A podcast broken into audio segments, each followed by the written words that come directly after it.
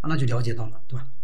那看一下我们的第二个就是分类了，这个分类写的有焰和无焰和明火。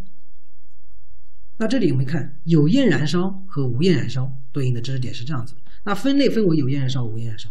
那什么是有焰燃烧呢？啊，这个地方大家只要理解就可以了。有焰燃烧它一定是有明火、有温度、有烟雾的这种燃烧啊，叫有焰燃烧。那无焰燃烧呢它是没有明火的，啊，它也没有烟雾，它只有温度，像我们的烙铁一样的，就像是固体的固体的表面燃烧。这是无焰燃烧。有焰燃烧基本上像气体和液体的燃烧，还有部分固体的燃烧，它就属于有焰燃烧。那大大概就知道了。哎，有焰燃烧到底是什么？无焰燃烧到底是是什么？啊，这里写了个明火，就是有焰燃烧和无焰燃烧的区别，啊，到底是什么呢？是有没有明火？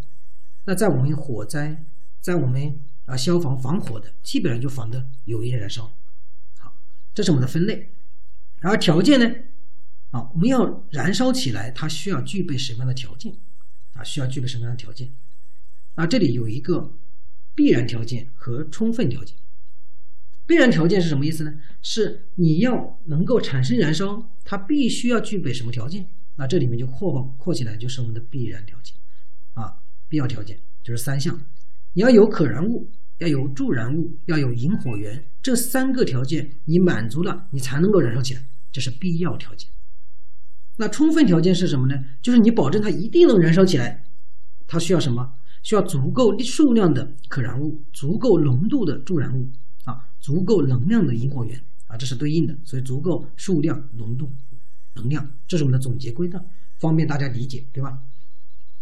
然后在你的脑海里面，你应该知道，或者举一个例子，你能更清晰。你用一个火柴去点燃一根木棍，你会发现火柴都燃烧完了之后，木材都没有点燃，为什么？